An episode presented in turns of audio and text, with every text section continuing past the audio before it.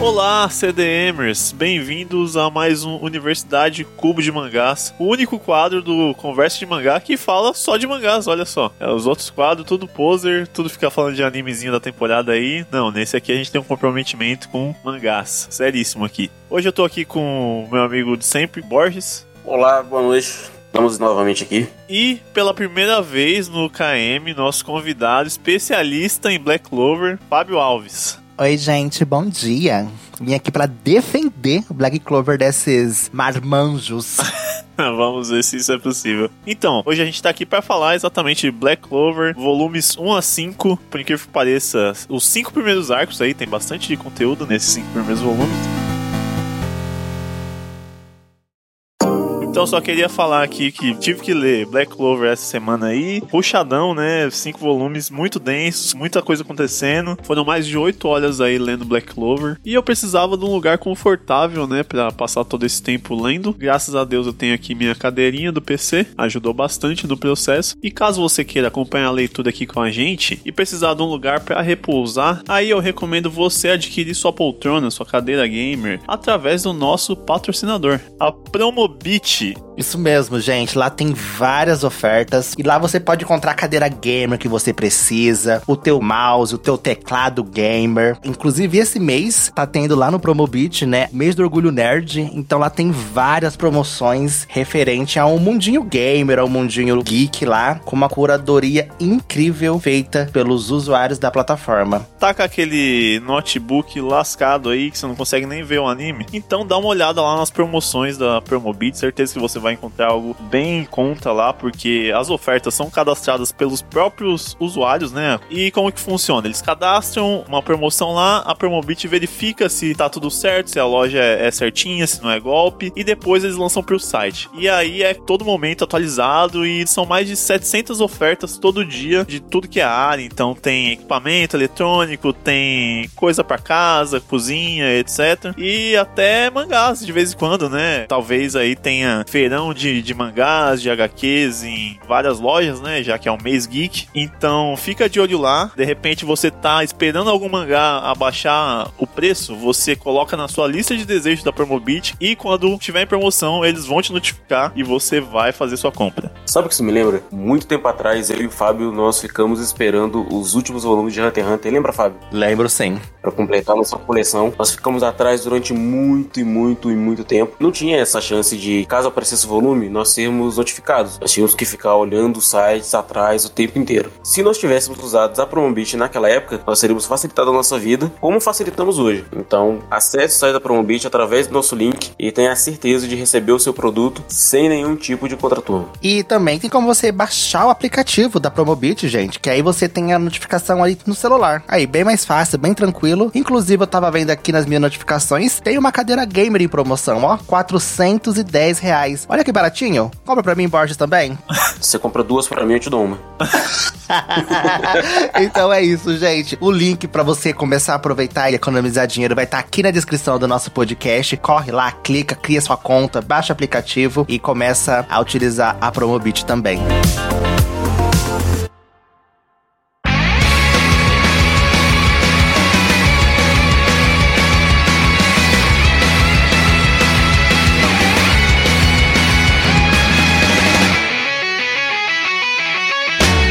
Então estamos aqui para Black Clover, nesse Universidade Cubo de Mangás, mais um mangaka que se matriculou nessa faculdade tão grandiosa de autores. E para começar, né, a gente já é padrão aqui toda vez que tem uma obra nova no, no, KM, a gente falar um pouco do nosso histórico com essas obras maravilhosas que a gente aborda aqui, né? Quando foi que vocês conheceram Black Clover? Qual que é a relação de vocês? Vocês eram fãs? Descobriram que idade? Descobriram agora? Como que é? Então, no meu caso, né, eu descobri que existia essa obra porque ela era o boneco de Judas que todo mundo malhava em todas as redes sociais por ser um grande conglomerado de plots e de tramas. E é uma grande cópia de tudo que a gente já viu aí, que fez sucesso nos últimos 10, 15 anos nesse mundinho shonen. Então, todo mundo sempre, né, com muitas opiniões, com, com muito amor destinado à obra, me fez ter distância da obra. Então demorou muito tempo. Era o cachorro morto, né? Da, da época que todo mundo chutava. É, tipo assim, todo mundo chutava. E muitas pessoas nem assistiam, nem liam, nem nada do tipo. Não foi uma obra tão popular assim, se eu me lembro bem. Então, eu fui uma dessas pessoas que só teve distância. Falei assim, ah, vai ser mais uma obrazinha da Shonen Jump aí, que tá copiando todo mundo, sem personalidade. E é isso, vou ficar longe. Aí, quando veio a adaptação, porque o que acontece? Eu acho que quem acompanha o podcast já deve saber, mas resumidamente, eu sou uma pessoa que do nada assiste qualquer coisa.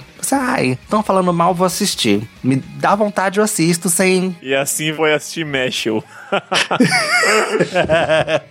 Exatamente. E assim eu fui parar assistindo Mashal e Black Clover. E genuinamente eu não sei como eu consegui passar dos 12 primeiros episódios de Black Clover no anime, porque o protagonista é insuportável. Só gritaria, né? E no, no mangá, que nem tem áudio, dá para perceber que tá chato ele gritando. Imagina com áudio, meu Deus. Exatamente, ele grita demais e o voice actor dele faz jus a isso, né? Grita pra caramba. A gente chega a ficar até quase meio louco. Mas depois que eu passei, eu falei assim: ah, não tem nada pra fazer. Continuei, né? Desocupado. Acho que tava desempregado na época, sem nada para fazer. E continuei assistindo. Já era uma moba grande, já tinha lá pra mais de 50 episódios. Falei assim: ah, eu vou assistir, vou continuar vendo e vamos ver no que isso daqui vai dar. Se for muito ruim, pelo menos me segurou de longe da corda. E é isso. e você, Borges, como que você conheceu? Eu conheci junto com Boku no Hero. Eu era meio do contra. E aí, quando o Boku no Hero saiu, o Black Clover saiu junto, né? Eles saíram, eu não sei se foi na mesma edição ou se foram próximos, assim, na Jump foi muito próximo, porque eu lembro bem que boa parte do hate que Black Clover sofria era principalmente por conta da galera que jurava que Boku no Hero seria bom. Então, aí, tipo, quando saiu o Boku no Hero, eu li, mas eu não tava muito apegado na temática de heróis e tal. Eu achei o Deku meio, meio bosta pra ser protagonista. Não gostei muito da premissa inicial. Enquanto todo mundo caía de amores com, com Boku no Hero, eu falei, pô, eu vou ler o outro. Vou ler o Backloader. E aí eu li, eu achei muito divertido no começo. É, eu ignorei completamente o Asta, assim, insuportável e tal. Ele realmente é, mas eu tenho uma segurada pra continuar lendo, porque eu gostava da temática de magia. E eu queria ser do contra. Então todo mundo falava mal de uma coisa, eu ia ler. Falavam bem da outra, eu ignorava. E aí eu larguei o Boku no Hero e fui ler o Black Clover. Assim foi ler Hitman Reborn também, né? Não, nem me fala disso.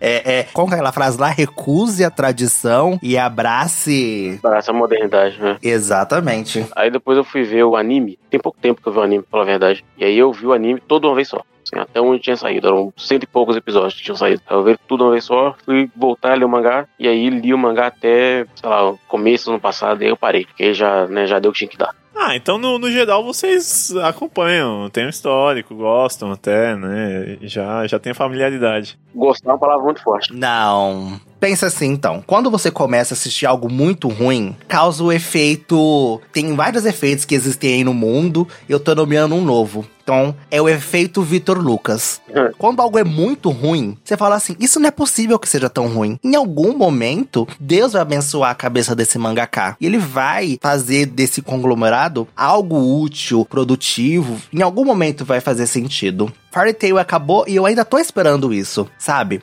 é, então Black Clover tá mais ou menos nesse mesmo lugar para mim. Eu tô esperando, assim, aquele grande arco que vai falar assim: nossa, explodiu a minha cabeça, mas eu sinto que eu vou morrer na praia. Eu acho que é, eu entendo esse sentimento. Eu lembro que é, foi mais ou menos o que eu senti na época que eu assisti Mirai Nikki, que coincidentemente lançava na época que também tava lançando o remake do Hunter x Hunter, e lançava de domingo também Mirai Nikki. Então eu assistia Hunter x Hunter e depois assistia Mirai Ou ao contrário, né? Dependia se no dia eu tava com depressão, se, se eu queria aumentar minha estima ou baixar minha estima.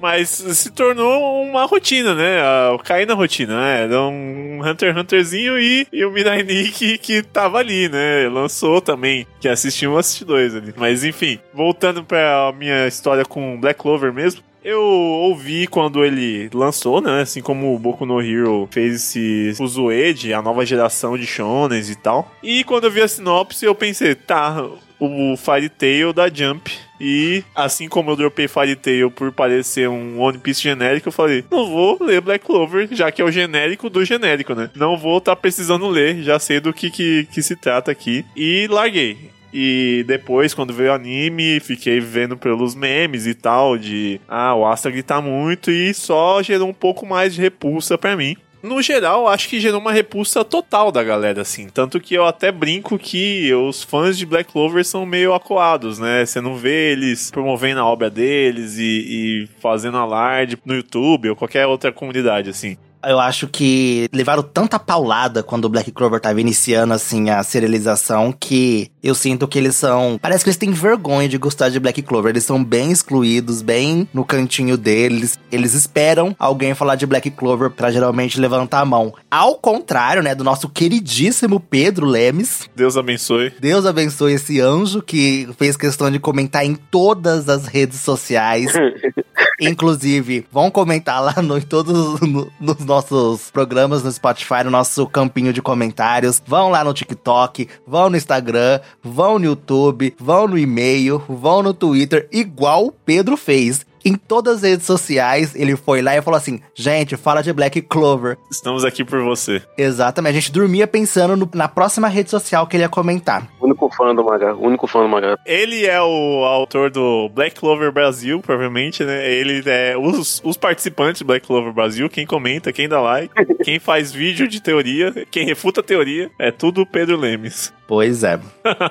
Deixa aí nosso grande abraço para você, Pedro. Mas vamos lá, né? Começando o Black Clover, primeiro capítulo, ele fechado, assim, o que, que vocês acham se vocês abrissem achando em Jump agora e vissem aquele primeiro capítulo, como que vocês encarariam? Eu até comentei contigo recentemente que eu acho que o One Shot é um pouco melhor do que o primeiro capítulo. Eles basicamente preenchem o mesmo período de tempo, espaço de tempo ali, a cerimônia de, do Grimório, ele indo pra capital, coisa do tipo. E eu acho que funciona melhor porque ele não tem aquela tiração, aquela palhaçada que tem no primeiro capítulo mesmo da obra, que é aqueles flashbacks sem necessidade. É, porque ele tem que funcionar fechado, né? Exatamente. Eu acho que ele fala assim, cara, existe uma motivação e você não precisa saber dela no primeiro capítulo. Você não precisa ter um passado triste do protagonista e do melhor amigo dele no primeiro capítulo. Você só precisa entender que existem motivos para eles serem rivais e para eles se respeitarem como tal e para eles mesmo sendo rivais continuarem se ajudando sabe? Eu acho que cria um clima melhor, one shot, devido a isso, do que o primeiro capítulo, que ele vai lá e entrega. Ah, eles apanharam quando eles eram criança, o Asta foi lá, ajudou ele, ele era muito chorão, sabe? Dá muitas respostas, dá muito background.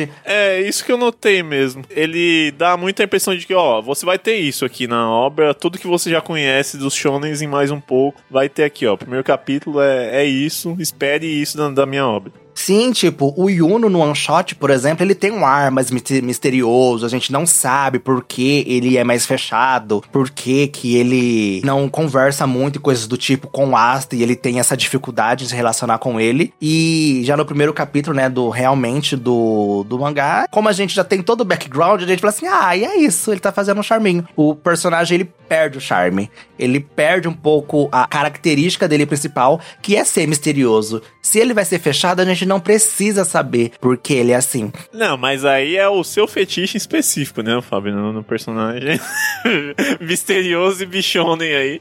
Não, não, não. Eu acho que existe arquétipo, né, de personagem misterioso que tem sentido. Chama uma atenção da galera. E que até aí pra, pra provar por A mais B que é um arquétipo que funciona. A galera não sabe nada do Hisoka mesmo assim é apaixonada por ele. Ninguém sabe por que ele faz as coisas que faz, da onde que veio tudo isso. E mesmo assim todo mundo ama ele sabe? É. é. Eu acho que funcionaria de outra, de outra maneira. Eu só achei interessante trazer essa comparação entre o one shot e o primeiro capítulo, devido a isso. Mas, respondendo a tua pergunta inicial, no geral, eu acho que é um primeiro capítulo mediano, honestamente. Eu acho que é bem mediano, eu acho que consegue dar aquela emocionada, trazer aquele nosso herói de Shonen aí. E... Eu, eu achei esquisito, pra ser sincero, porque levando em conta a época que ele saiu. E até a, por onde eu li, assim, né, tava com aquelas anotações semanais, não era do compilado encadernado depois, né?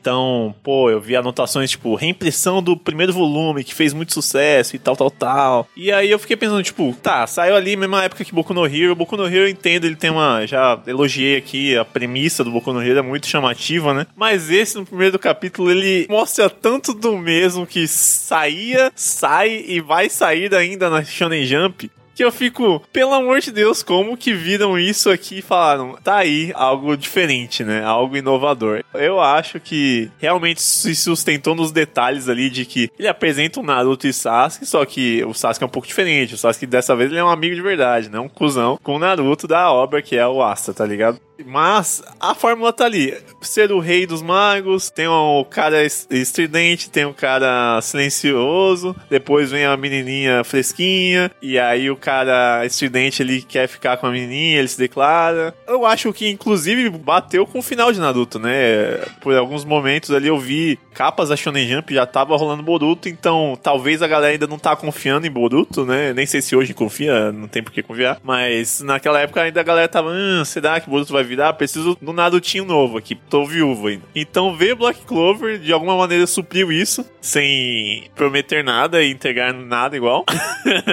e eu acho esquisito esse primeiro capítulo por causa disso. Ele não tem nada é, fora de um shonen padrão, assim, né? E pra uma época que, porra, parecia que a gente já tava lotado, né, de, de shonen. Era 2015, porra, já tinha enjoado, já tinha feito sucesso aí várias outros shonens de várias outras revistas, né? É, a galera já tava até acostumada com coisas, premissas inovadoras, Shingeki rolando e tal. E realmente não entendia a fama desse, desses primeiros capítulos, assim. Mas, dito isso, nada contra. Eu acho até que, né, como todo shonen funciona bem ali, como o primeiro capítulo como o Fábio sempre fala, extremamente medíocre. Eu achei ultra mediano, assim. Tipo, não é um negócio que fede, mas também não cheira, sabe? Ele não, ele não entrega algo pavoroso, mas não é nada de excepcionalmente. E essa comparação com o Naruto, ela é muito justa, porque quando saiu Boku no Hero, tinha um papo meio de que parecia que Boku no Hero vinha na esteira de pegar o fim de Naruto, sabe? Ele precisava ser o próximo grande sucesso e tal. Quando Black Clover, na verdade, é o que parece mais com Naruto do que Boku no Hero. Muito mais. Todos os arquétipos estão aí, ele só mudou uma temática de ninja pra magia. Todo o resto tem. Exato. Até os personagens personagens parece que são copiados de uma obra para outra. Né? Aliás, Black Clover é um compilado de muita coisa, né, na verdade. Sim. Eu vou jogar aqui pro universo um sentimento que eu tenho com Black Clover e talvez o do porquê dele ter ido bem. Eu acho que na Shonen Jump fazia muito tempo que não tinha uma obra assim. Eu digo assim, essa farofona, essa obra com os peitão, que esse grupinho carismático, sabe? É que não tenta se levar a sério como geralmente estava sendo essa nova geração da Jump. De fato, a Shonen Jump tava numa fase mais experimentação ali, né? Os caras tava ainda naquela coisa Hungry Joker dali pra frente, coisas esquisitas, tentando transformar em Shonen. E aí vem um negócio padrãozão e, oh meu Deus, Jesus na Terra. E não falo que não tinha obras em lançamento em outras revistas. Mas, mas tá aí fazendo mangá desde sempre e é sempre a mesma coisa. E Black Clover se parece muito com Fairy Tail, Eden Zero, enfim bebe dessa água demais. Mas na Jump, essa coisa assim, cara, vamos botar a mulher com peitão, vamos sexualizar, vamos botar de quatro, vamos fazer piada, vamos fazer um protagonista pegador, vamos fazer piadinha de sexo, sabe? Tem muita coisinhas, não é o foco. As qualidades de Black Clover, incrivelmente, existem algumas. É, acaba passando por cima dessas questões é, japonesas, né, que tem nessas obras geralmente, e acaba dando uma diluída nelas. Mas eu acho que Black Clover consegue fazer esse arroz, feijão, esse, essa farofinha de uma maneira que a gente não via muito tempo na Shonen Jump. E talvez por isso que a audiência da revista tenha gostado tanto. Entende? Tenha falado assim, cara, tanto é que nem a Shueisha esperava isso. Tanto é que eles tiveram que fazer até uma reimpressão dos volumes para continuar vendendo, porque foi um sucesso. Imprimiram pouco, porque acharam que ia vender pouco e vendeu pra caramba. Uma verdadeira história de superação, Black Clover aí. Pois é. O gênio renegado. Pois... Mas é, realmente é uma coisa cíclica, né? Aí depois a gente volta com a, essa, esse farofão aí em tempos mais recentes, com o Homem Motosserra aí, né? Tá aí pra provar a teoria. E é isso, por isso que é, é tão interessante ver em retrospecto, assim, né? Como que chegou aqui e o que motiva as pessoas ainda a ver hoje, né? Eu comentei com um amigo meu que eu ia gravar Black Clover hoje, e ele falou: pô, eu tô lendo porque falaram que tava perto do final. Então, então, realmente, a galera precisava de algo para suprir Naruto e continuou naquela coisa do hábito que a gente falou. E tá ali na inércia, né? Tipo, ah, Já comecei. É um Narutinho ali. Já tinha aplicado o Naruto na minha rotina. Tem algo pra substituir, então vou, vou dar ali nisso aqui. Pois é. Uma coisa que eu queria comentar dos primeiros capítulos em específico é que eu acho um pouco engraçado que ele faz toda a construção de lore das cerimônias dos magos, né? Aí você pensa que vai vir um negócio meio chapéu seletor do Harry Potter. E aí a cerimônia é basicamente: vocês vão ganhar seus livros, peguem os seus livros. E aí os livros voam. é isso, literalmente um quadro de cerimônia. e aí depois também acho que é quando ele tá se alistando no exército, você pensa, porra, finalmente o exame Hunter de Black Clover aqui vai mostrar cada fase. É literalmente, começa o exame. Agora vocês estão no exame final. Lutem. é isso. É tipo, atalhos pra lutar. O primeiro capítulo é isso, né? Tipo, ó, ele tem que ganhar o livro, ele tem que ser rejeitado pelo livro pra chegar na luta do vilão do primeiro capítulo. No arco do alistamento também, tem que chegar na luta contra o carinha folgado. É sempre esse sentimento que eu tenho ao longo desses cinco arcos aqui, né? Entre aspas, que a gente vai vendo nos cinco volumes. É sempre um atalho pra chegar na luta e uma motivação, assim, né? Em determinado momento eu até mandei no grupo que eu tava achando meio preguiçosa mesmo, as coisas assim, e que não se importava em construir muita motivação. Mas, como shonen de porrada, ele serve bem, né? Se você tá procurando uma porrada pura, eu acho que eu nunca vi tanta porrada concentrada em cinco volumes num shonen quanto em Black Clover, sinceramente. Tem muita porrada, muita porrada literalmente qualquer motivo ele está, beleza, então vamos brigar. Não vai ter outro jeito. Vou ter que sacar a espada e dar na sua cabeça. Então, falando dessa entradinha dele, né, pro exército, todo o ponto principal é o fato do Asta, né, não ter poderes, ele não tem magia, tá? Então o que o Asta faz? Ele faz, ele vira aquele grande Saitama, ele treina muito, ele treina o físico, então ele faz lá os mil agachamentos, as flexõezinhas dele, bebe o chá de camomila dele, de boldo, come batata, porque ele é pobre, ele só come batata, e é isso que ele faz. Ele fala assim, cara, se eu não vou conseguir compensar na magia, eu preciso tentar compensar em outro, em outro lugar, porque ele quer se tornar o rei mago. Exato. Por mais que pareça a sinopse de Meshul, é... não é Meshul, é Black Clover. Você vê que é cíclico mesmo, né? É Meshul é da Shonen Jump. Puta que pariu. Exatamente, e é isso. E, e vão se renovando dessa maneira.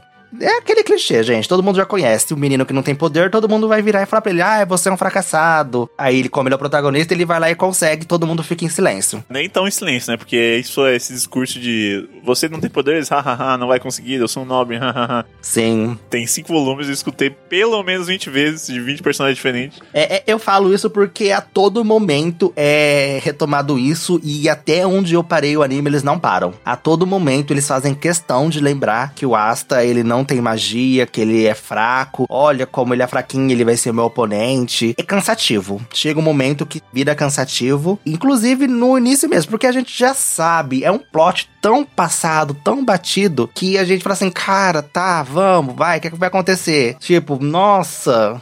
Exato. Eu já vi o passado triste do Naruto diversas vezes, já, já entendi o ponto. A gente já entendeu que ele vai é, superar essas adversidades. Vamos mostrar ele superando elas, por gentileza? Eu não preciso do discurso. Sabe onde que eu fiquei assim? Eu fiquei assim quando eles constroem a rivalidade dele com o Yuno. Eu falei, putz, de novo, cara, lá vem. O protagonista tem a rivalidade com o cara que tem o cabelo preto, que é mais talentoso que ele, que é mais bonito que ele, e que vai pegar a mulher que ele queria pegar. Eu falei, ai, não, cara, ai, de novo, lá vem. Mas Black Clover você tem a desconstrução do Shonen aí, né? Vira um verdadeiro harém do Asta, esse, esse aqui, em cinco volumes. Pois é. Virou harém do Asta ao mesmo tempo que meio que não é tão assim, sabe? É que nem eu comentei lá no começo do programa. Eles são rivais, mas acima de tudo eles são amigos barra irmãos. Então, ele, esse é o sentimento que prevalece entre os dois. Mas voltando a isso, é, nesse arco dele entrando, né, pros clãs, né? Escolher em qual casa que ele entraria, eu achei tão patético tudo. tipo, ele simplesmente não consegue fazer nenhuma das provas, ele fracassa em todas, até chegar da luta onde um aspirante a Zé Ruela fala assim: Cara, você é fraquinho, eu vou lutar contra ti. E ele toma um pau. Aqui em São Paulo a gente usa a gíria Jão pra esse tipo de cara aí. Verdadeiro Jão, né? E aí ele dá uma espadada no Jão e, e, pressiona os jurados do The Voice magos aí, né? que é basicamente essa regra, né? Do teste de admissão. Você vai fazer suas piruetas aí, suas magias. Quem virar a cadeira para você, você entra no, no clã dele. Exatamente. E no final das contas, né? O clã que é a ovelha negra, o clã que é mal visto, o clã que tem as pessoas mais problemáticas problemáticas, que só arruma problema, e pipipi, popopó, olha só a Fairy Tail aparecendo aí de novo. é, que acaba escolhendo Asta para fazer parte. Porque ele fala, ele dá um sermão no, no chefe da guild e fala que ele vai ser novamente. Eu acho que o Asta fala isso umas 300 vezes nesses cinco volumes. A magia dele é a verbal, né, cara? É, a magia do Asta é falar que ele vai ser o rei dos magos e tal. Ó, todo mundo fala assim: ah, Meu Deus, ele disse isso? Que ousadia! Olha a petulância do cavalo, meu Deus. Um pobre falando que vai ser rico, que vai ser alguém importante. Ele disse isso mesmo? Que, que audacioso Olha, que, que inovador. Um pobre querendo melhorar de vida, ele não vai ser só puta e vai ser guilhotinado? Como assim? Novamente, se repete durante todos os cinco volumes e devido a esse grande pronunciamento do Asta, ele acaba sendo escolhido e não volta a comer batata. Lá no orfanato de onde ele veio. Mas, ó, tem uma parte boa nesse seleção deles aí, que é o primeiro encontro dele com o Yami. Sim, sim. É muito engraçado, cara, o jeito que eles se encontram. E, e aqui tem uma piada de cocô que também existe em Toriko, mas em Black Clover é melhor. Que é quando o Yami fala que se perdeu porque ele estava cagando. Cara, isso é genial, bicho. Você estabelece o personagem de uma vez só. Aí você pensa, cara, esse maluco é forte porque ele tem um design maneiro. E quando você descobre que ele é o, o líder do, da guilda, que o protagonista vai participar, você já espera uma interação maneira entre eles porque já teve previamente. Aí isso é bem bacana. Que é diferente do Yuno com o líder da Alvarez Dourado. Não sei qual vai ser a deles ali e tal. Já é, dá, pra perceber também uma rivalidade entre o Alvarez Dourado com, com os Touros Negros. Assim, eles mesmos que estabelecem as coisas nesse ritmo. Mas o encontro do Asta, cara, é maravilhoso. O Yami é um puta personagem maneiro. E a gente, nesse trecho que a gente tá do mangá, a gente não tem muito do Yami, mas ele é algo a se esperar no, em Black Clover. É, enfim, aí basicamente ele passa nesse grupo de pé rapado aí, né? O mais fudido. E eles vão pra apresentação, né? Do grupo, vão lá pra, pro casebre, lá pro boteco, pra taverna dos, dos caras. E é aquela energia Fairy Tail ali, né? Caos, todo mundo falando. Só que é uma coisa assim que eu percebi que usam bastante até em One Piece, que é estabelecer o personagem através do que ele sempre tá falando, sobre a, a piadinha dele. Então, esse cara é fissurado em X assunto. Então, bora bota ali a mina que gosta de comer falando de comida, bota o paquerador falando de mulher, bota a beberrona falando de beber altas cachaça e pronto, tá estabelecido o personagem. É literalmente um quadro com todas essas falas, assim, né? E a personalidade dessa galera, em geral, é estabelecida em torno disso, sabe? Ah, ela bebe por quê? Porque as pessoas bebem, porque é triste. Ah, então vamos falar por que ela é triste. Enfim, é uma maneira simples de jogar os personagens sem falar que eles têm um fundo triste, apesar de basicamente boa parte dali ser bem, entre aspas, triste. Ou é órfão, ou foi expulso de casa até onde mostrou, todos é triste e por isso eles são com essa personalidade. Ah, o menino que é viciado em batalha é, tem um passado triste, que ele é obrigado a vencer. Sim, por conta da mãe dele. É, a mina nobre lá, fresca, também era cobrada por ser inútil. Uhum. o cara aí, tarado na irmã, pelo amor de Deus, esse cara é esquisito também porque quando ele era pequeno também teve que ficar correndo e fugindo do orfanato e tal. Mas vamos lá, é, inclusive falando desses personagens aí, esse cara que é o Tado na irmã, ali eu já. Ai, Nanatsu no Taizai, tudo de novo. É uma tradição, parece. Eles precisam ter um conglomerado de personagens interessantes e sempre um muito ruim. É, sempre muito errado, muito errado. Que tipo assim, ele faz a gente repensar se a gente realmente deveria estar tá assistindo ou acompanhando, lendo aquela história. A gente tem isso lá com Boku no Hiro, né? Que é o, o roxinho lá, esqueci o nome dele agora. Ah, o Mineta, sim. A gente tem aqui o bofe do, do espelho, né? Que é o tarado Narman, que inclusive é aparentemente um adjetivo que dão para ele no mangá. Estranhíssimo. É, inclusive o Scan, a fansub aí que eu li, tentou. Porque eles colocaram uma nota de rodapé assim. Na tradução original, ele é colocado como Ciscon, meio que de Lolicon e, e Shotacon, Ciscon. Mas decidimos traduzir como fascinado na irmã por óbvias razões. Eles colocaram isso na nota de rodapé. Mas é, é basicamente tarado irmã, sabe? E o arco dele é um, é um teste de fogo, né, bicho? Se você passa dele, você tá pronto pra ler. Mas passar é difícil, né? Passar dele é difícil. Nossa. Sim, eu acho que o arco dele é de longe o pior, que a gente vai falar, né? É mais ou menos o, o meio dele, assim, onde o quinto volume fecha. A gente vai passar por ele, mas é o que nem o Borges falou. É um tiroteio. A gente só vê coisa ruim ali. Aí gente fala assim: não é possível que tiveram essa ideia e decidiram seguir em frente. E, e é isso.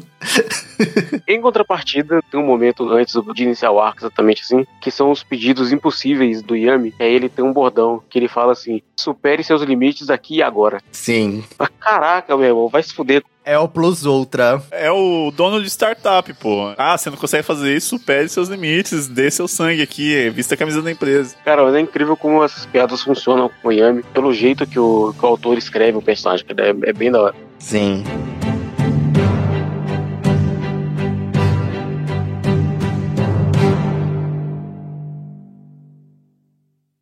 E você que tá ouvindo aí, você sabia que agora você pode apoiar o CDMcast? Pois agora você tá sabendo. Inclusive, a partir de 5 reais você ganha alguns benefícios lá na nossa comunidade no Discord, além de se tornar um membro apoiador do podcast. Corre lá em apoia.se barra CDMcast e venha ser um otaku cheiroso.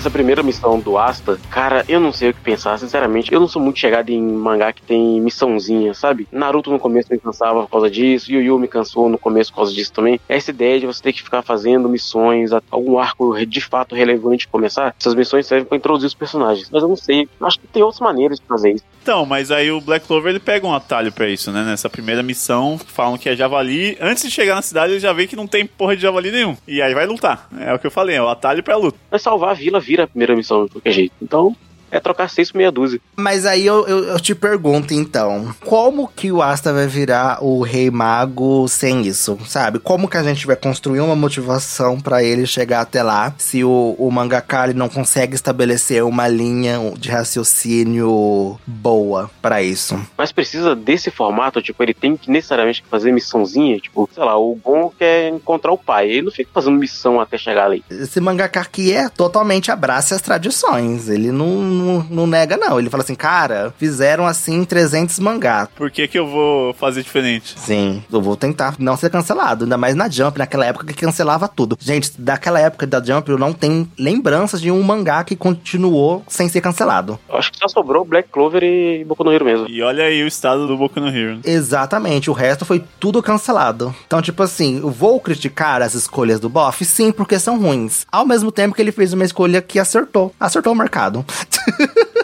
É, eu acho que nesse, nessa escolha dele é bem para pegar o atalho de tá, essa missão aqui vai ter alguma coisa vai acontecer para ter luta. Ok. Eu até gosto de ver, assim, alguma coisa mais simples rolando e aí, sei lá, alguém dá uma lição de moral depois sobre a importância dessa tarefa simples ou a pessoa vê que não é tão simples capturar um javali. Sei lá, no Exame Hunter, quando tem lá a parte da culinária, é simplesmente caçar os porcos e, pô, tem toda uma justificativa, tem toda uma lore de por que, que aquilo é importante, sendo uma coisa besta, né? E aqui não, ah, tá, então foda-se a coisa besta que é o javali, vocês querem luta, toma luta aqui, ó. Tem um cara ameaçando uma cidade inteira de morte e, por coincidência, eles chegaram três segundos antes dele é, matar eles, olha só. É porque aqui eles têm um grande problema, o que, que eles fazem para quando chega um arco completamente relevante como esse, que não acrescenta em absolutamente nada, além de mostrar um flashback do outro integrante da Touro Negro. Ele simplesmente fala assim: cara, é irrelevante, não acrescenta em nada na história, então o que, que eu vou fazer? Eu vou dar uma estrelinha pro Asta por conta desse arco. Então, pelo menos vai estar tá ali marcando: olha, ganhou uma estrelinha por conta daquele arco, sabe?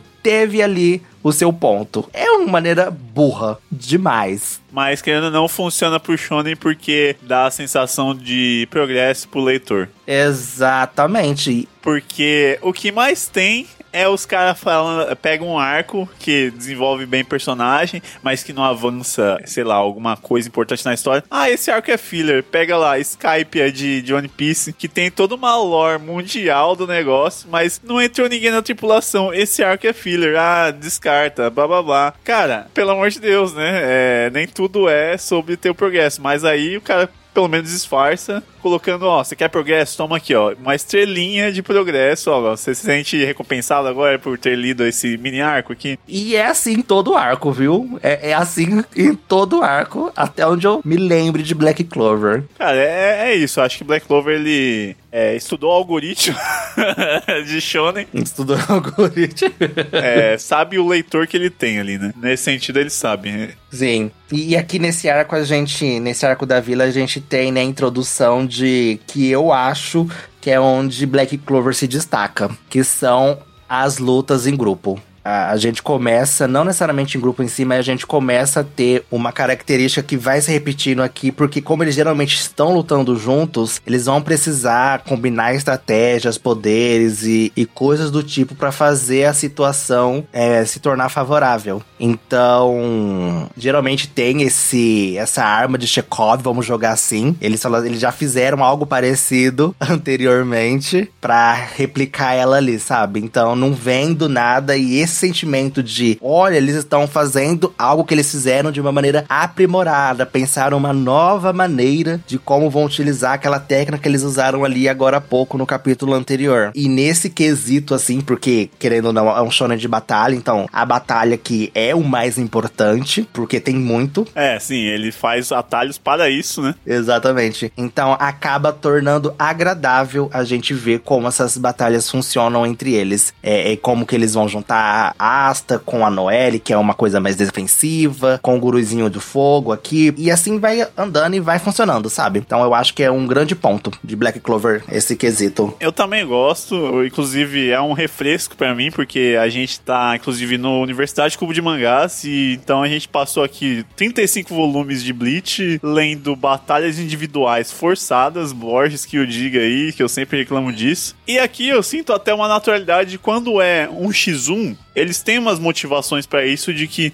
tá, tal pessoa interferiu e botou uma barreira de fogo, ou então tá impedindo de alguém entrar na luta. É um pouco mais orgânico, porque eles sempre estão em grupo, né? Eles agem como bando, né? Não estão em cinco e vem, porra, a gente tem que se separar por cinco caminhos, igual o Bleach, filhas da puta. Ah, aqui eles realmente tentam agir como um clã. E funciona bem, né? primeira do arco já tem uma estratégiazinha de luta, né? De eles usarem como distração ali pro Asta dar uma espadada. Me lembra até o arco dos Abos lá no Naruto, que tem toda a estratégia do Sasuke virar um toco, né? Aquela coisa bela que nunca mais teve Naruto. Sim. Mas aqui se repete, depois em algumas outras situações. Nisso eu acho que brilha um pouco, assim. Eu acho que a maior vantagem deles nesse começo de arco é eles evitaram aquela estratégia das 12 casas dos Cavaleiros do Zodíaco que Bleach faz né, o tempo inteiro, de separar o pessoal para poder avançar, aí você tem que ficar acompanhando umas lutas que ninguém se interessa. Tipo, sei lá, seria como acompanhar o cara que tem a moto lutando com um capanga que ninguém se importa, só para depois ver o Asta lutando com alguém realmente relevante. Então eles evitam isso. Exato. Aí faz eles lutarem em grupo, que é uma coisa importante, já que eles são uma guilda, né? Se eles são uma guilda, eles estão juntos, eles lutam em conjunto, né? O que Bleach não faz, apesar de ser um esquadrão, todos eles lutam separados. Então é um refresco mesmo, assim, já é um avanço muito maior do que Bleach nunca fez é um comparativo direto aqui com o quadro, bem da hora. E ainda nessa, acaba sendo um grande ponto positivo, porque por eles sempre estarem junto, acaba melhorando o relacionamento entre, entre eles. Então, esse sentimento de guilda, de clã, quando o personagem fica triste, quando o outro é ferido, quando tem alguma coisa do tipo, acaba tendo mais sentido porque eles estão sempre junto. Eles lutam junto, eles dormem junto, eles comem junto, eles estão sempre juntos. Então, é importante nessas obras que o entrosamento entre os personagens seja algo relevante e natural, porque é o que tem, é os personagens e as lutinhas. Além disso, não tem mais nada, sabe? Então ele, ele, ele tem que se agarrar no que no que vai chamar a galera. E me pegou demais, gente. Me pegou demais. Quando chegou aquela que falou assim: ai, ah, grupinho carismático, engraçadinho, que tá lutando junto, que vive interagindo, que tem piadinha interna entre eles. Cara, é isso que eu quero. É disso que eu gosto em Fairy Tail. E é isso que me chamou aqui também. Sabe mais um ponto positivo? A Noelle não é a curandeira do grupo ela realmente tem um poder de preste. Exato. Se o Vivi tivesse aqui, ele ia fazer questão de falar da Noelle. Porque ele sempre fala: Eu amo quando personagens de suporte realmente funcionam como personagem de suporte tem uma utilidade. Só não tá de escanteio, sabe? Porque o maior medo, né, que eu tive que todo mundo tem quando vê a Noelle, porque ela não consegue controlar direito a magia dela. Eles falam assim, cara, esse é o problema? Vamos resolver. O povo quer uma mulher que luta? Vamos fazer ela lutar. Sim, é, vamos treinar, né? E eu gosto que, tipo, essa coisa da batalha em grupo, ela propicia batalhas diferentes, né? Voltando de novo, citando Bleach aqui. A partir do momento que você tem sempre um x1, não tem muita coisa que fazer. Você pode só fazer uma coreografia bela ali de espadas e aí um solta um laser, desvia, etc. Aqui não, aqui você, como grupo, você tem que pensar numa possibilidade do vilão ter um poder de espaçamento, de zoneamento, né? Essas estratégias de batalha em grupo aí, para quem joga MOBA aí, joga League of Legends, qualquer coisa assim tem essas habilidades de, de grupo mesmo. Então, no arco seguinte aqui da dungeon, que eu lembrei agora, tem um cara lá gigante de cristal. Então ele vai zaralhando ali o cenário então eles têm que traçar uma estratégia para pegar ele por trás, para dar um jeito de deter ele ali, sem ser só na força bruta, sem só ser na espadada na cabeça e, e seguir em frente até o meu poder superar o dele, sabe? É bem, bem refrescante nesse aspecto. Assim. E é bom porque os poderes eles são bem variados, né? Felizmente, assim, eles, eles não fizeram só o arroz com feijão de água, terra, ar e fogo. Sim. E essa categorização não existe, graças a Deus, cara. É, mas existe mais ou menos, né? Tem uma hora que eles explicam as adjacências, tipo assim. Mas é secundário, não é principal, porque o pessoal transforma isso em principal.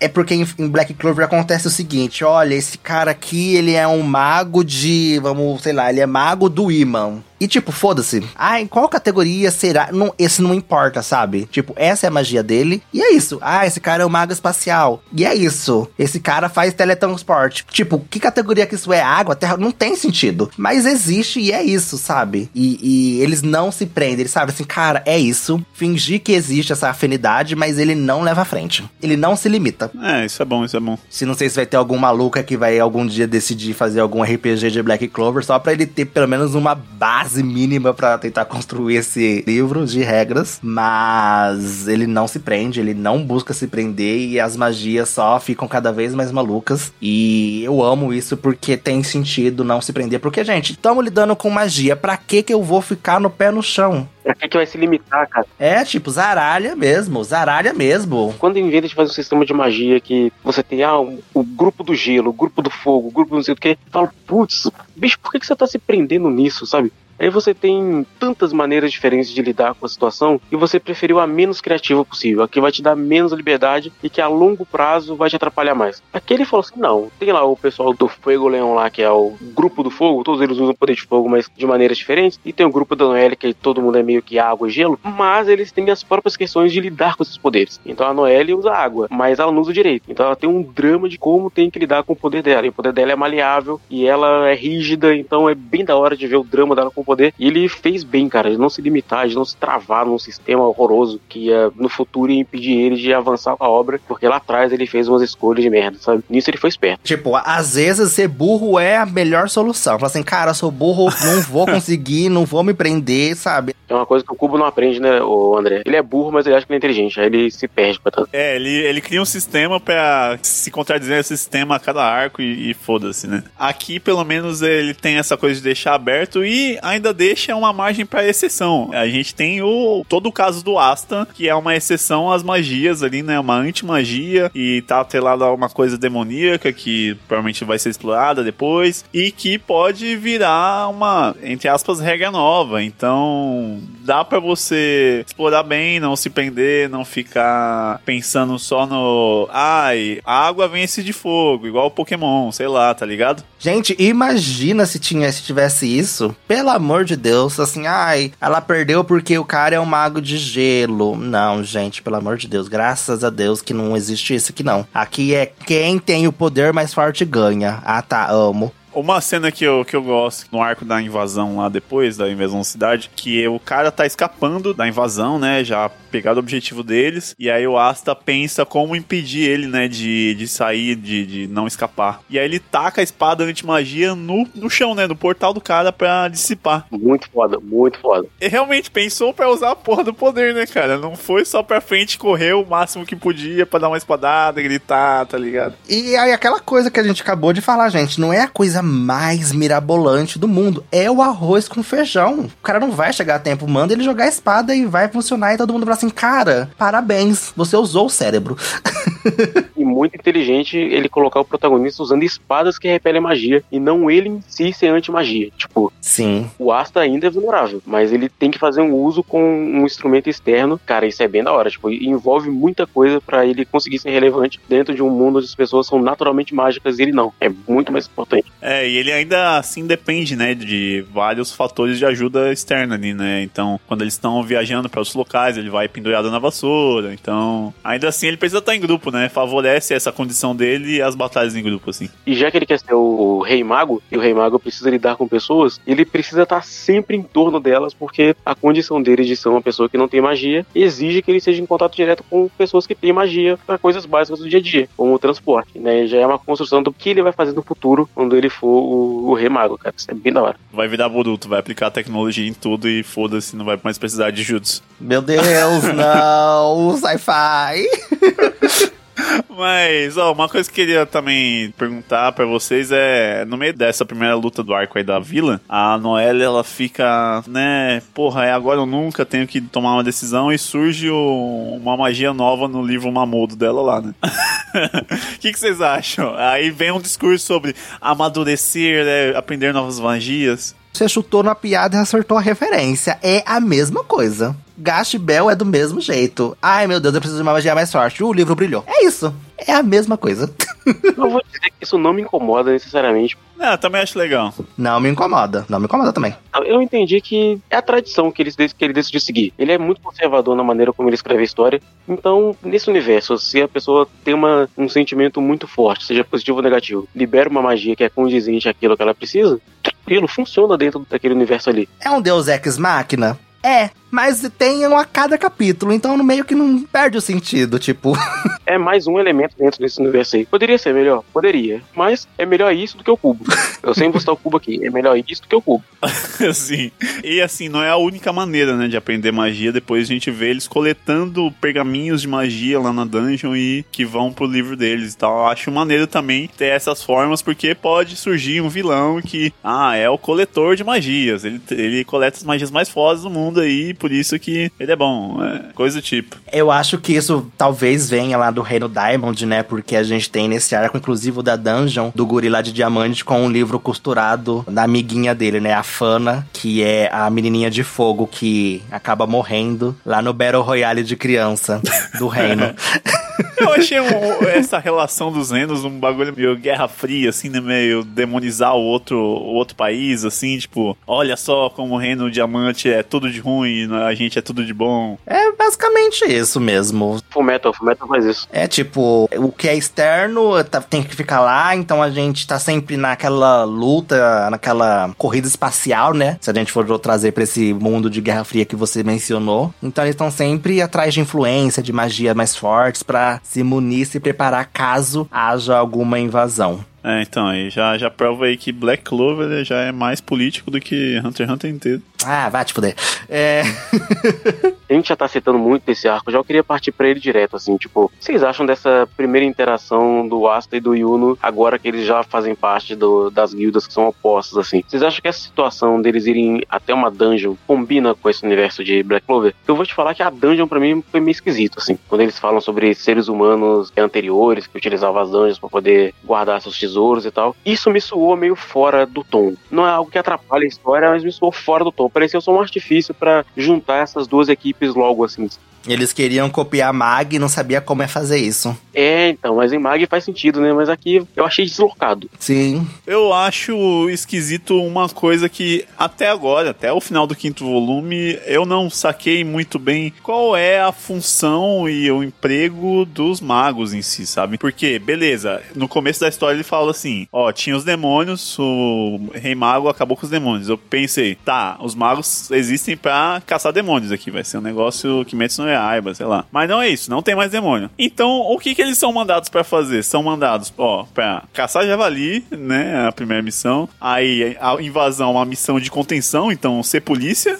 E essa aí de caçar tesouro. São coisas muito diferentes e eu não sei qual que é a função de verdade do mago. É, é fazer o que dá na telha, o que tiver do dia. Eu acho que aqui falta um pouco do que acontece com os Hunters, né, em Hunter x Hunter. Tipo, você meio que sabe a função deles, assim. Você tem eles separados em grupos, aí o Hunter disso, Hunter daquilo, o Hunter não sei o que. Não é limitador, porque eles podem exercer outras coisas dentro ali do universo de Hunter x Hunter. Mas aqui em Black Clover realmente faltou uma categorização maior para dar pra gente um senso de do que, que tá acontecendo. Então você tem um grupo de exploradores, você tem os patrulheiros, você tem, sei lá, os caras que constroem. Faltou isso mesmo, realmente, tá?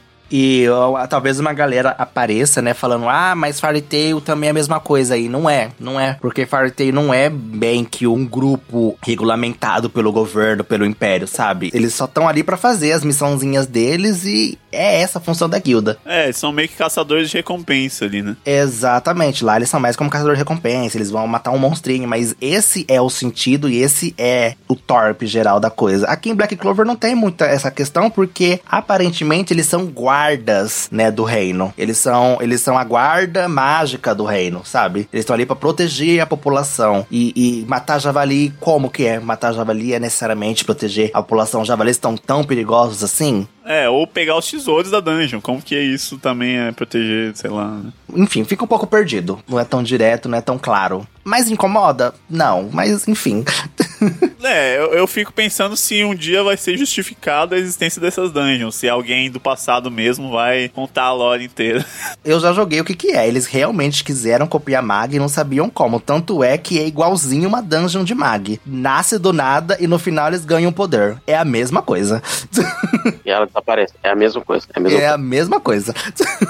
Mas enfim. E esse vilão aí, o que vocês acharam desse vilão do, do reino de, de Diamond? Horrível. Pavoroso, cara. Pavoroso. Sem graça, chato. Horrível. Pavoroso. Chato, não, o passado dele é, é paia. Quando ele começa a revelar, eu falei, mano, caguei, caguei. Fala que ele é uma criação genética, ele é o Bio Broly aí do Reino Diamond, foda-se.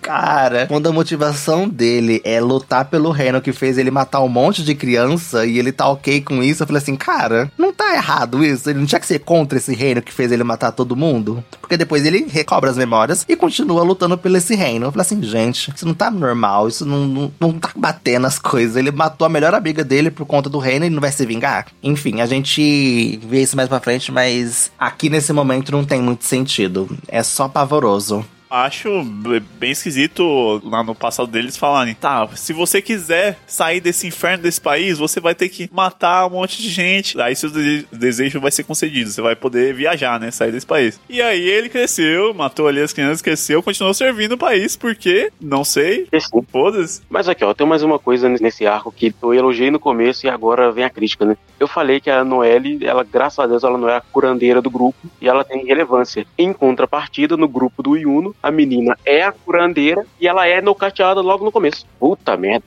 O que eu gosto disso é que eles fazem uma piada sobre isso. assim, cara, você é a curandeira, você é tão inútil que você foi a primeira a ser nocauteada. De tão inútil que tu é. Eu gosto que ela, ela esnoba no L, né? Então ela é nocauteada logo em seguida, bem feito.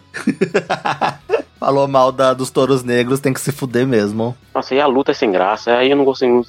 É, não. Aqui eu acho que não funciona bem. Não, vocês não gostam da luta de, do, do, da dungeon? Eu também não gosto muito, não. Porque, tipo, tem aquela primeira luta, né, do carinha da névoa, chata pra caralho, do cara da névoa, muito chata. Muito chato, muito chato. Tipo, tem lá uma estratégia e tal, mas é como a gente falou, vem do nada e vai do nada a estratégia. Tipo, do nada o cara, ah, eu consigo ver o fluxo de mana, que legal. Por conta da minha afinidade. Eu falo assim, tá, ok. vamos acreditar. É, vamos acreditar. E, e, só acaba a luta, o cara foge e eles vão correndo atrás do buff de diamante. E é a mesma coisa, o Asta chega, dá um cacete nele e, e depois eles só ganham, os dois, né? O Asta e Uno ganham um super poder e derrotam um grande vilão. Eu não acho que esse arco mostre muitas qualidades da batalha em, equipe também, sabe? Eu acho que ele é bem básico. É, pensando bem, não, não tem tanta, tanta lógica mesmo ali, né? Porque é só um cara contra todos eles, eles não se dividem, eles só tomam um pau e, e é basicamente, ai, minha espada é mais forte que o teu diamante. Depois, ai, o meu vento é mais forte que o teu diamante e acaba. E uma coisa que me incomodou profundamente é o cara tem uma puta pedra na testa, né? Ninguém parou para pensar, oh, e aí? Esse cara tá renascendo aí com essa pedra misteriosa que ninguém sabe da origem na testa. Se a gente tirar ela, eu nem sei se era ela o motivo mesmo, mas eu achei suspeito. O design dele eu achei meio suspeito, né? Era meio óbvio tentar Ah, fazer é? isso. É aquela coisa, ai, o 10 personagens de cabelo castanho e um de cabelo verde e o protagonista não sabe quem que ele tá procurando. É, exato. Quem será o usuário de stand, é. quem será o usuário de stand? Enfim, arco da dungeon serve aí pra dar o progresso aí pro leitor shonen, né? Eles ganhando poder, ganhando selinha. E tem o grandioso flashback do cara viciado em lutas aí. Do Luke. Que é um flashback horrível. Ah, pelo amor de Deus, cara. Ah, ele não para de sorrir. Porra, foda-se, eu não tô nem. aí. Gente, aí do nada ele fala assim: ai, eu posso começar a contar com meus amigos, que legal. Luta, luta, vamos matar. É, não, é verdade, né? É muito One Piece, né? É tipo, o cara tem um drama de vida inteiro, mas chega o protagonista é, Salvador Bobalhão e resolve os dramas pessoais e traumas dele. Sim, tipo, do nada. Só que aqui é, né, em, em três capítulos, bem menor do que um arco de One Piece. Pô, E ele nem protagoniza uma luta maneira, né? Depois que tem esse desenvolvimento dele aí. Continua sem graça.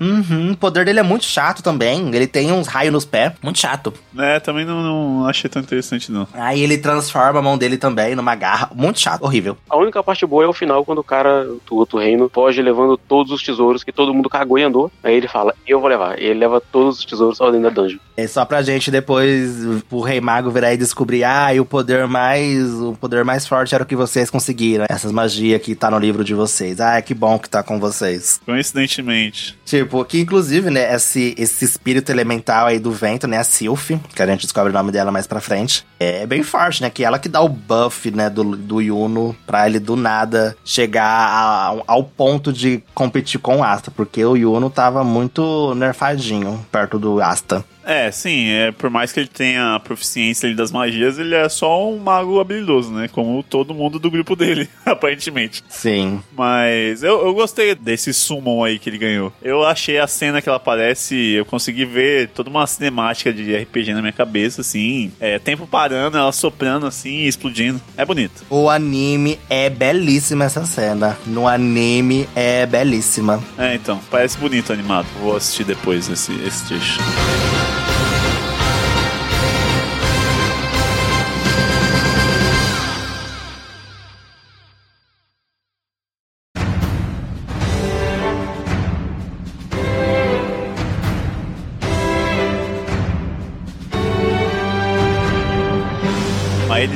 Acabam essa dungeon aí e são convidados pelo Rei Mago, né? Na festa de. de... O que, que é a festa exatamente? Da estrelinha. É uma cerimônia de subida de patente, é tipo assim, ah, quem foi promovido pra, sei lá, patrulha. Bosta 1 pra bosta 2, é. Toleto 1 pra tolete 2, e assim vai. É Essas classificações de guerreiro mágico, né, que eles têm lá, que, tipo, gente, foda-se, sabe assim, foda-se.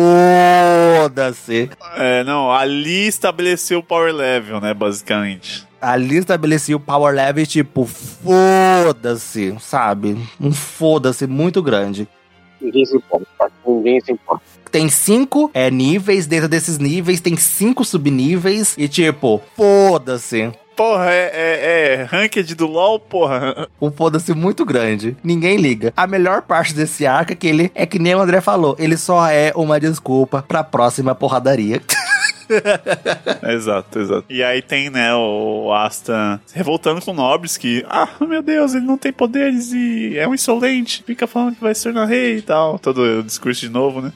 Eu tenho uma coisa a reclamar dessa parte. O cabelo daquele cara prateado lá do grupo do. Nossa. Ah, não, cara, não, me desculpa. Quem achou isso uma boa ideia e tem aquela. Não, uma franja, uma trança que cai no meio do nariz e tem um pingente. Ah, não, não, não, não, não, não pelo amor de Deus. É muito feio. Tem nem sentido. É o Coabra Queer, não gostou? Não tem nem sentido. É uma coisa que eu deixei uma nota mental, né? Foi o seguinte: o Asta recebendo, tipo, sermão de nobre, gente. Aqui tem um grande problema para mim, que eu acho que é um pouco conceitual, barra, sei lá, político, talvez. Que é que os nobres aqui aparentemente são, em boa parte, pessoas justas, que têm princípios, que eles são o ideal a se buscar. Até mesmo aqueles que aparentemente têm uma motivação dúbia. Inclusive o pessoal lá, o Silva, né, o, o pessoalzinho do cabelo prateado, eles têm certo orgulho em ser magos do governo e do estado, e isso me incomoda me incomoda porque num ambiente de pobreza, né, que é ali o, o Reino Clover, que é de onde veio o protagonista, que é onde só comia batata porque era isso ou passar fome, e ainda ter sentido um nobre virar e dar um sermão para ele, esse sermão meio que caber e ter sentido é distoante da realidade um pouco para mim, sabe? Eu acho que diverge um pouco para mim, tá? Não, não tô falando que seja realmente isso, mas para mim é, é algo incômodo porque destoa um pouco conceitualmente do que a obra politicamente pode ser ou deveria ser, sabe? Eles não têm ódio desses nobres, cara. Eles não têm ódio dos nobres. Exato. E esse é meu ponto, cara. Como você só comia batata e você vai querer almejar ser algum deles, sabe? Como você sendo pobre, o seu maior sonho é se tornar um deles e não querer prosperar pros seus eles fazem um comentário leve sobre essa diferença de classe, mas não sobre financeiro, né? Mais uma classe de tem magia, não tem magia. Ah, os inferiores é quem não usa magia, então é a plebe. Mas é, fica muito raso colocar as coisas assim determinadas de ah, esse aqui nasceu com magia, esse sem. Não, não cria todo um contexto social realmente. Fica bem esquisito essa parte. Cara, acho que o maior problema é, tipo, é o Yuno e o Asta eles estarem no mesmo local que esses nobres e eles não terem nada a dizer. Tipo, nem que seja uma nota mental, sabe? Falar, porra, esses filhos da puta são os responsáveis por mim ter crescido comendo somente batatas, tendo que trabalhar igual um cavalo para poder me sustentar. E esses caras estão aqui ganhando prêmios com toda essa pompa. Por que esses caras não chegam até mim lá atrás? Por que, que todo esse poder não tem impacto na minha vida lá atrás? Não tem nenhuma nota mental disso, assim. Tipo, falta crítica, falta crítica. Falta crítica. Eles estão no mesmo ambiente e nada acontece, a não ser o, o que a gente já espera, que o nobre vá olhar de cima para baixo pro cara que é plebeu e tal. Por isso já era esperado. Eu quero o contrário. Eu quero ver a reação do Asta e do Yuno contra esses caras. E o Yuno, agora que ele tem mais poder, ele não se coloca como uhum. um cara que tá disposto a assumir algum risco. Ele só fica na dele, sabe? Ele tem um jeito de bundão assim, ele só fica na dele. Sim. É o Hitsugaya do, do Black Clover, sabe? E, e, no meio disso, né, do nada, né, a cidade é invadida e eles precisam lutar contra esses invasores porque a gente vai vendo, né, com o passar do tempo, que existe um movimento contra, né, o governo do, do Rei Mago atual, que é esse olho do Olho do Sol da Meia-Noite. Olha que nome horrível. É... Apelidos para cu. Pois é, e é o nome do grupo. Então existe esse, essa movimentação desse grupo que é anti, né, o Rei Mago, que é o Olho do Sol da Meia-Noite, que é o nome deles. Então eles são a galera que geralmente aparece causando conflito, causando burburinho. Eles estavam relacionados lá com a primeira treta com a vila lá do, do Javali. É, a gente não sabe se eles têm relação ainda lá com o reino de Diamond. Mas aqui nesse arco aqui da invasão a gente tem certeza que tem relação com eles, porque a gente chega até a ter um, mais ou menos uma vista, né? O, o, perfil do queridíssimo líder desse bando de vilões Aqui, o, eles terem relação com o primeiro arco foi um negócio que me deixou um pouco puto, porque, tá, no primeiro arco já o cara lá não quer confessar e se mata, né? Basicamente se autodestrói, pra não ter explicação. Mas eu senti muito que foi uma desculpa para não vou escrever no passado uma motivação para esse personagem. Ele tinha uma motivação de eles são inferiores, não tem magia, vou matá-los e é isso. Não, não vou dar um aprofundamento aqui do porquê que o cara tá fazendo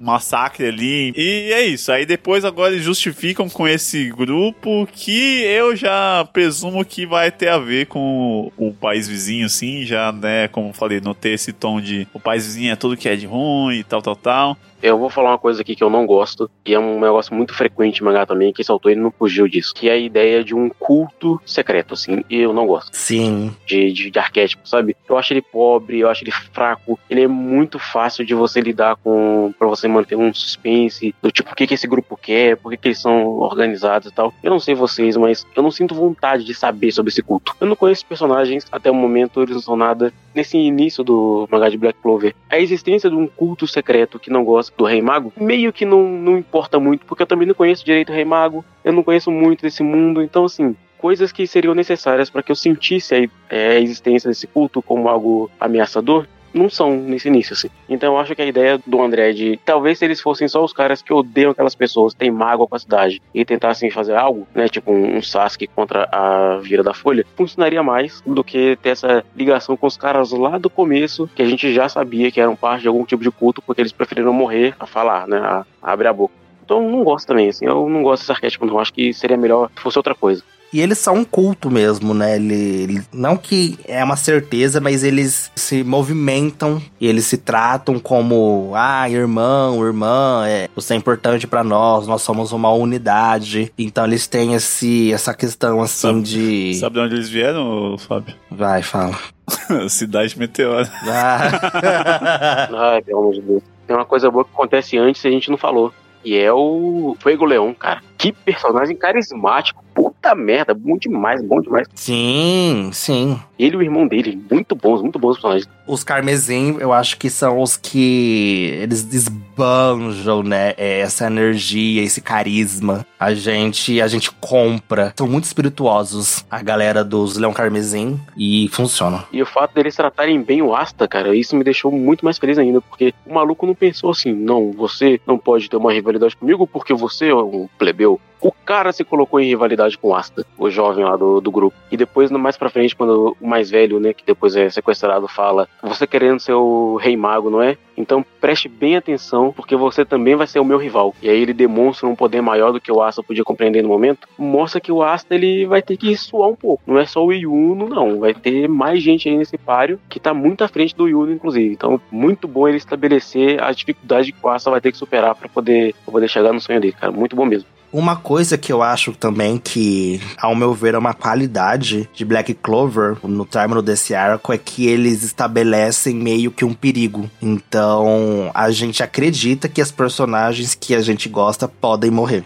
Não vai ser aquele conto de fadas que a gente fala assim, cara, tá tudo bem, vai aparecer um curandeiro maluco aí que vai fazer ele melhorar e algo do tipo, sabe? E a gente tem nesse arco aí, nessa luta entre a galera, o cara que controla boneco morto, né? O, o necromance. Eu acho ele até meio que interessante ao, ao meu ver, sabe? Ele tem essa questão de, cara, eu sou poderoso e mesmo sendo poderoso, fui tratado como um, pe um pebleu. Aqui nesse reino vocês não prezam o poder? Como que eu, forte e poderoso como sou, tô sendo tratado como um plebeu por conta do meu sangue, sabe? É, porque ele tem uma magia diferente, né? Que é necromante e tal. Levanta algo que não é trabalhado, óbvio, né? Porque a gente tá falando de Black Clover. É, mas evoca uma revolta e que faz sentido pra gente em determinado momento, porque é que nem a gente tava falando até anteriormente. Cadê a conversa? Cadê uma crítica? E querendo ou não, esse cara evoca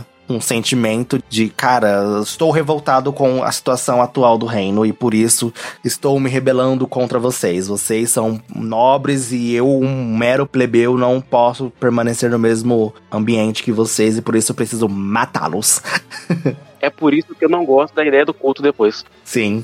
É, ao mesmo tempo eu acho que é uma crítica um pouco vazia, até pegando aí, comparando com o Boku no Hero, né, que vem na mesma época. Vem lá, um dos primeiros vilões é o Sten, né, o caça, caça heróis lá. E ele coloca em xeque, né, toda a integridade da sociedade que o Deco vive, que o Deco depois tá com foda-se, né, mas enfim. E aqui parece que vai ser isso a princípio, né, que ele vai botar em xeque, vai criticar toda a estrutura e ele só tem uma birra pessoal, os caras só olhavam para ele de uma forma que ele não gostava. E de novo a gente tem essa coisa de, ah, é, só olha diferente porque o, o poder dele ou não tem magia, ou a magia é diferente, não tem uma coisa social mesmo, não. O cara não sabe fazer sociedade de Black Clover e é isso.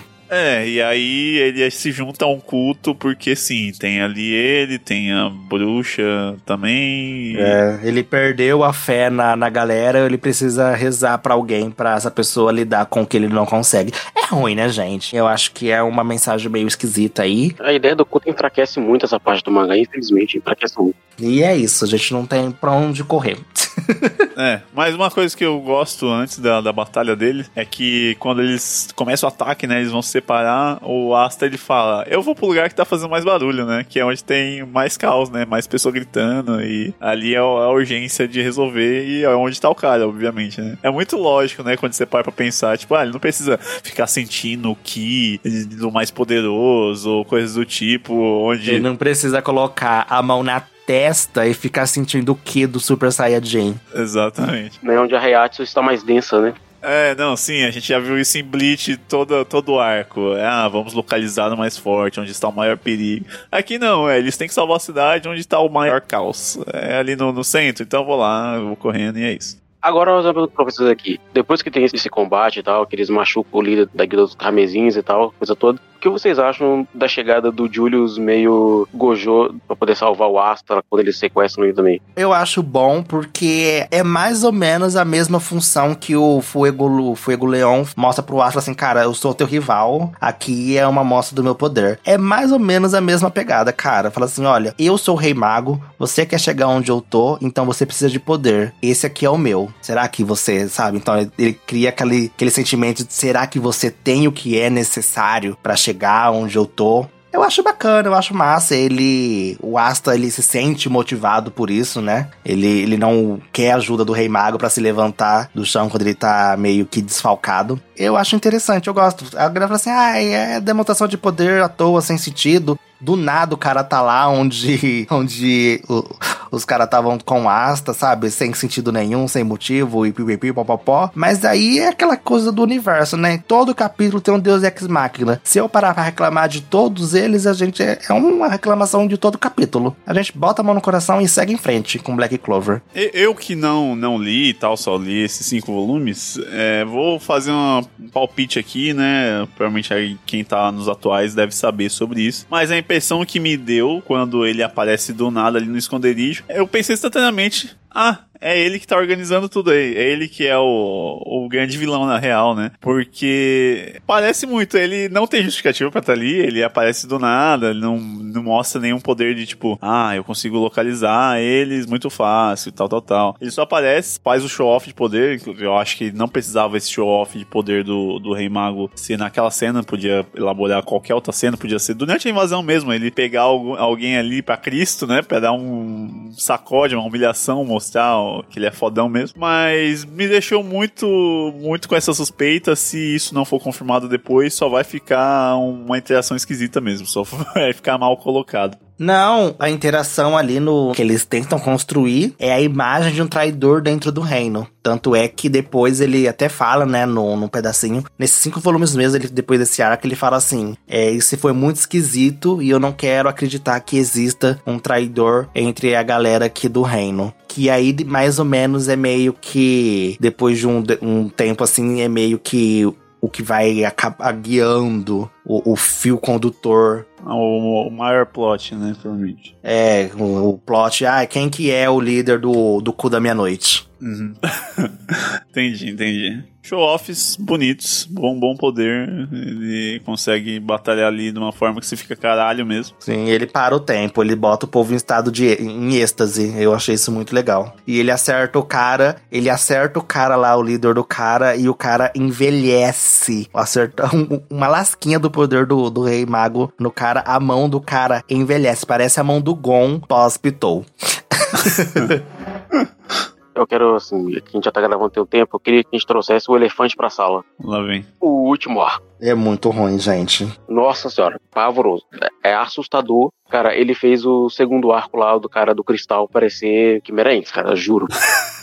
Sim. Esse último arco é horrível. Ele pegou o pior personagem possível, que é o cara tarado pela irmã, com o poder mais merda possível também, que são esses espelhos sem graça, colocou no. Nossa, é totalmente aleatório, né? Ele, ele até tinha esquecido o poder dele. Caralho. É, É um arco tão porcamente construído, cara. Nossa. É, inclusive antes da gravação a gente tá até discutindo aqui se a, a entrada desse arco era mesmo um arco ou era um filler, né? Que é o, o encontro conjunto do Asta e os outros dois caras da, da guilda nos dates, speed dating, né? Pelo amor de Deus. A estabelecimento, né? Vamos colocar dessa maneira, o estabelecimento do, do Asta como o herói do Arém. Assim, o arco em si depois, que vem a parte shonen e de porrada, eu acho uma, uma bosta. Mas essa parte dos encontros aqui é a melhor parte desses cinco volumes. É engraçadinho. É engraçado, já me surpreendeu muito vindo do mangá, uma forma natural de, de interação é, romântica ali, né? Que não seja aquela coisa bizarra de shonen.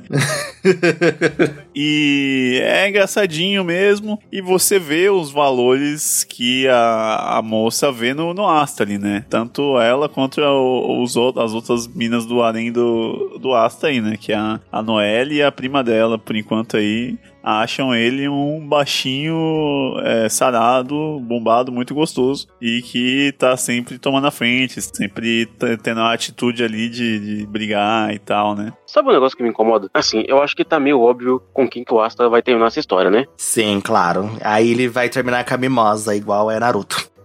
Mas não, tipo, ele tá na cara que ele vai terminar com, com a Noelle. Não é, eu tô torcendo pra freira, né? Eu quero que ele. a freira.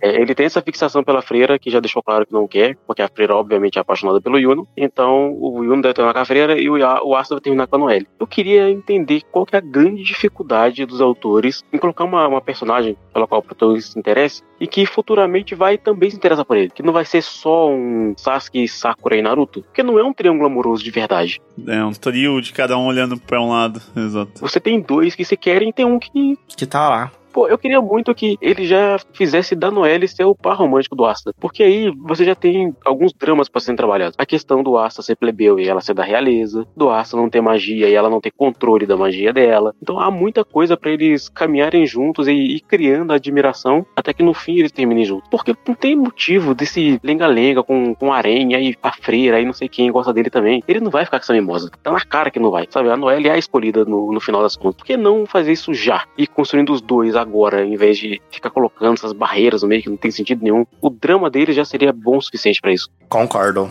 É que não pode, né? Senão entra na, em outra categoria da Jump. Eu acho que, é, falando editorialmente, eu acho que eles devem é, fazer essa separação mesmo de histórias, comédias românticas e shonen de porrada e tal. E não deve, deve dar interferência, assim, né? Não pode colocar nada. Mas é, realmente, tipo, por mais plausível que seja, né? Tanto, tanto a paixão da Noelle quanto essa da mina do speed dating aí depois. Por que, que não constrói uma recíproca ali? Ou por que, que ele tem que sempre ser um tapado? Isso não é identificação com o jovem, né? O jovem, ele provavelmente perceberia, ficaria afim, tal, tal, tal. Sei lá. Enfim, tem outras maneiras de construir um casal na história que não passe por essa tortura que é um triângulo amoroso sem graça. Ninguém se importa. E esse acaba sendo meio que não é bem um gancho, mas justifica a presença do Asta nesse arco aí desse bofe dos espelhos, que é pavoroso, horrível, ruim, sei lá, eu acho que é uma prova mesmo de superação. E é que nem como o Borges disse lá no começo do programa. Quem consegue passar desse arco termina Black Clover. Termina, exatamente. Tipo, genuinamente, até onde eu parei, não tem um arco tão ruim quanto esse. Tem uma cena ali de- dele pegando a irmã dele, fugindo ali, né, da, de não prestando socorro para as outras crianças. Aí a, irmã dele fala assim: Cara, vai ajudar dá um sermãozão, um, um sermão no jutsu nesse cara tão grande, termina dando um, murro na cara dele. Que eu falo assim: Cara, será que é aqui que a gente tem que. Essa linha que a gente tem que, que andar? Pra ter um sentido esse arco? Será que, de entre todas as soluções,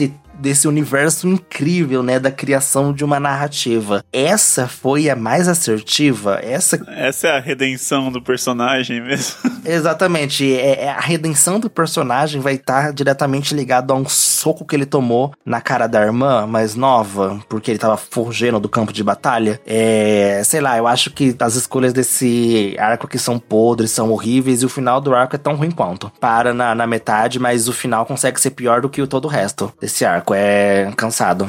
Sabe um negócio triste de ver essa relação desses dois quando a gente tem Kilo e a Luca, que é uma relação tão mais gostosa de acompanhar, sabe? De, que é bom de ver a interação dos dois. Aqui você tem um cara que é um tarado. Por que, que não pode ser só um cara que quer proteger ela? Por que, que ele tem que ser um tarado, um aficionado, com o nariz sangrando? Porque todo mundo sabe que esse nariz sangrando tem ligação com sexualidade em japonês, cara. Eu já vou jogar um adendo aqui, né? Porque juraram aí que em algum momento falaram que esse sangramento no nariz dele era devido a outra questão que não era necessariamente sexual, mas. Ah, foi o, Vi, o Vivi que trouxe a informação. Que é um filler do anime. Eles tentam justificar que o sangramento é porque ele, quando ele vê coisas muito fofas, coisas do tipo assim. Mas, gente, não. Quem vai cair nisso? De sangramento no nariz sempre foi conotação sexual. Sempre tesão, é, ereção e erotismo. Sempre foi. E ele não é um, um ciscom? Ele não é? Então, Exatamente. E ele é um ciscom. Então, tipo assim, não justifica, não tem como, não vamos estar passando pano pra isso. Muito errado, basta, chega. E como arco mesmo, shonen, porrada, é tão fraco, cara. Sim. É, a- o, o vilão que tá atrelado a isso é a, a mina mais sem graça do culto lá, né? Que, sei lá, o poder dela é de lama, né? Bio Broly aí de novo, sei lá.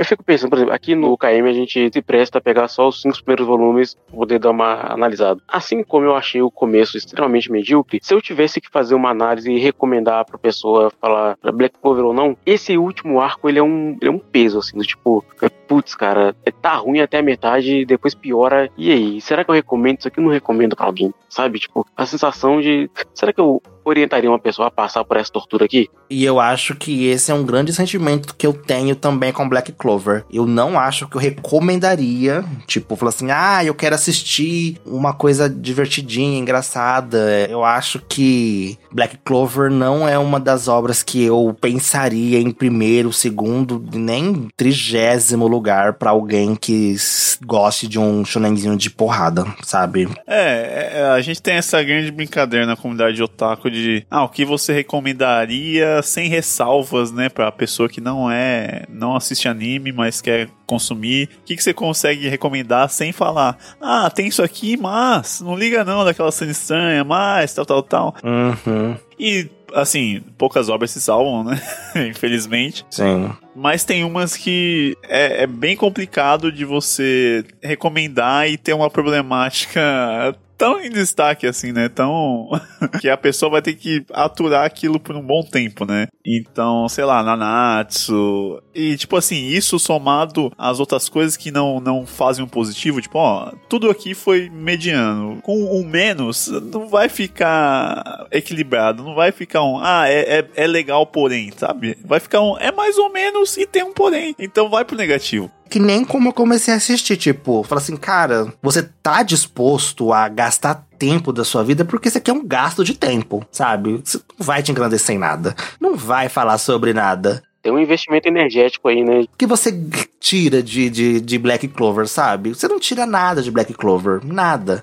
Tipo, genuinamente, você não tira. É uma grande esperança de que, ah, no arco futuro vai vir uma, mais luta boa, coreografada, com estratégia em equipe, mas vale a pena passar por todos os poréns pra esperar que talvez tenha isso? E esse é o grande babado de Black Clover. Jamais recomendaria isso. Não sei também se a comunidade recomenda tanto assim. E é isso.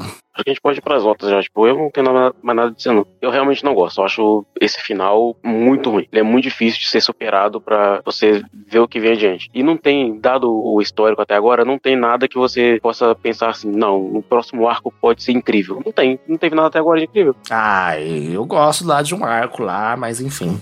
Então, ele é bom, mas ele não é um negócio excepcional que te faça criar expectativa pra superar um arco ruim. Sim, não, sim, sim, concordo. Mas assim, gente, uma luta boa não pode carregar todo um mangá. Não tem como. Não dá. E é o que tem aqui em Black Clover. É uma luta muito boa, tipo, muito, muito boa. Em equipe, que junta ali boa parte dos membros da guild, que é muito boa. Eu tô falando porque a gente provavelmente nunca mais iremos falar de Black Clover. É. É, exatamente. Contentem-se com esses cinco volumes. Tipo assim, ai, nossa, eu amaria ver o, o CDM Cast falando novamente de Black Clover. Ah, é e-mail podcast.cdm.gmail.com Vão lá, fala assim: olha, eu tenho essa proposta aqui, estaremos disponibilizando esse valor para vocês continuarem falando de Black Clover. Estamos lá para propostas agora comerciais. É. Exato. A gente até edita essa parte do último arco aqui, né? Nunca nem falou. Sim. Enfim, então. Não, não tem como a gente falar para alguém assistir Black Clover por conta de uma luta, gente. É impossível. Tem muito asta gritando até lá. Faltou só a nota mesmo dos do cinco volumes. Ah, só cinco. Cinco tá bom, é mediano. Não é. é extremamente medíocre, de verdade. Ai, gente, eu vou dar. Hum, seis. Cara, eu vou dar quatro, né, porque eu acho que acontece muita coisa, não tem muitos intervalos ali. Podia ser um pouco, um pouco mais alongados, um pouco mais sem peça. Eu acho que Acho que é bem geração Z, assim, muito rápido. Cinco arcos em cinco volumes a gente teve aqui. E dava para desenvolver mais, dava pra ter mais motivação, dava pra ter mais balão de, de pensamento de cada personagem aí, talvez. E é isso. Pra mim fica no, no negativo. Vai, é 4,5, 4,5, 4,5. Tá ótimo. Eu acho que, tipo, a se recomendar, tem muita coisa é, com menos poréns, com menos questões que dá pra, dá pra falar assim antes de pensar em Black Clover, né? Se a pessoa tá iniciando, pô, nunca viu Naruto, vai ver Naruto, não tem problema. É, tipo, isso aqui é um Naruto pior, né? É, um Naruto mais recente, né, pro, pra geração Z, só que com mais problemas, com é, mais chatice, mais barriga. E o Naruto ele faz o básico, que não um arrozinho feijão bom ali, tem até uns picos bem bons e né, outros bem, bem ruins, mas enfim. Então, também não recomendaria, não continuaria lendo. É complicado. Assim, gente, entre Black Clover e Fairy Tail, Fairy Tail. Pra vocês terem ideia, o Fairy Tail tem mais qualidades do que Black Clover. E isso é inegável. o Grey é melhor que o Yuma. Muito melhor que o Yuma. E olha que o Grey é ruim. Sim. E vocês têm ideia de como a coisa funciona. Vai existir aí em algum momento um UKM de Black de Fairy Tail. Estarei tentando defender ele com unhas e dentes. Boa sorte. É, ah, eu quero que ele seja o mais rápido possível. E-mail podcast.cdm@gmail.com. Você adianta todo o nosso cronograma com o valor certo, você adianta o que você quiser. É, exatamente. Qual é o Instagram, caso a pessoa não sabe mandar um e-mail decida mandar uma DM? É, tipo assim, olha, vou mandar uma DM para vocês no Instagram então, com uma proposta incrível para vocês falarem de é, Corpse Party. É arroba cdm.cast. Ah, não, não, mas eu quero que vocês falem de School Days. Aí você vai no Twitter, gente, arroba cdmcast. Não, gente, mas eu gosto de coisa de terror. Eu quero que vocês falem de Another. Aí você vai lá no TikTok, gente, arroba cdmcast. Ai, meu Deus, eu amo essa coisa de, de irmão é, em céu. Quero no Game No Life. Vai no YouTube, arroba CDMcast pra pedir no Game No Life. E é isso. Todas as nossas redes sociais pra vocês. E se você quer pedir, pedir Boku no Pico, você vai lá no Kuai. Mas agora, se você quer pedir uma obra-prima, o, o supra-sumo do Japão, Bunny Girl, um filme do Miyazaki, aí você vai lá no nosso Discord, gente. Que o link vai estar tá aqui embaixo na descrição da nossa comunidade no Discord. E se você quer economizar dinheiro, você vai aqui no nosso link do Promobit, tá? que vai estar tá aqui na descrição nossa. Bom, é isso, né? Mês que vem voltamos com o grandioso Bleach. Continuamos no Gueco Mundo aí. E mais aulas, né, de roteiro com um grande cubo aí. é, Jesus. Tchau, gente. Bye, bye.